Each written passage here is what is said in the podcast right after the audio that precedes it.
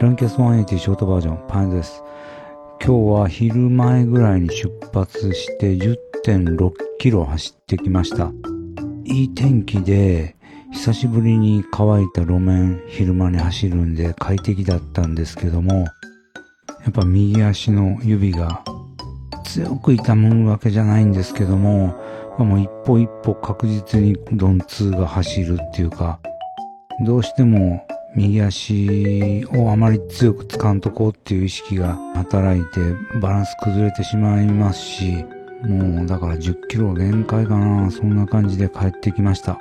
で、あんまり天気いいんで午後には久しぶりに忍者に乗ってきました。インスタ 360-1X を取り付けて初めて走ったんですけども、Go みたいに簡単に iPhone に取り込んでアプリで編集っていうのができないんで、うん、ちょっとめんどくさいですね。まだ、この扱うフローっていうか、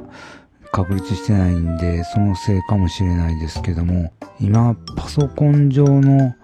インスタ360のソフトでは、Go みたいな、というか Go のアプリでできるようなことは全然できそうにないんで、かといって、パソコン用の編集ソフト買うのもなーっていう感じで、ちょっと使いあぐねてます。ただ画質というかこの360度による可能性っていうのは十分感じられました。バイク用のマウントもちょっと考えないとまずいかなっていう感じはありますけどもね。あとあれ。えー、っとねゆるキャンの実写版っていうのを Amazon プライムで見ました。まだ1話だけですけども。なんかアニメをそのまま実写化しようとしてるんちゃうかなっていう、そういう無理がありますね。アニメはアニメですでにデフォルメされた世界観というか原作の漫画ですらデフォルメされた世界観なんで、それを人間で再現しようとするとやっぱりいろんな無理が出ますよね。そこは人間がやるという前提に立って再構成しないとちょっと寒いことになるなっていうのを感じました。ゆるキャンのアニメ版のエンディングの曲がすごい好きだったんで、当然まあそれ使ってないんで、あれれっていう感じはありますね。まあ、あの俳優さんらがすごく頑張ってるし可愛いんですけどもね、うん、ちょっと、まあ編集というか演出というか番組コンセプトを間違えてるような気がします。あんな一人で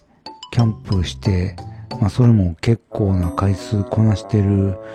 人が、それはやらんやろうっていうような、そういうあざとい演出が多くて、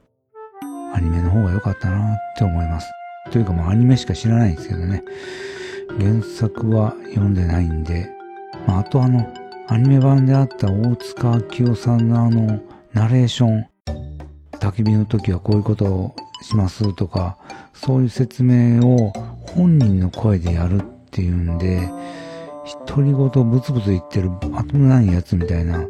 そんな絵面になってるんですね。で、時々本当に本人のセリフみたいな感じで説明的なことを言うっていうシーンもありますしね。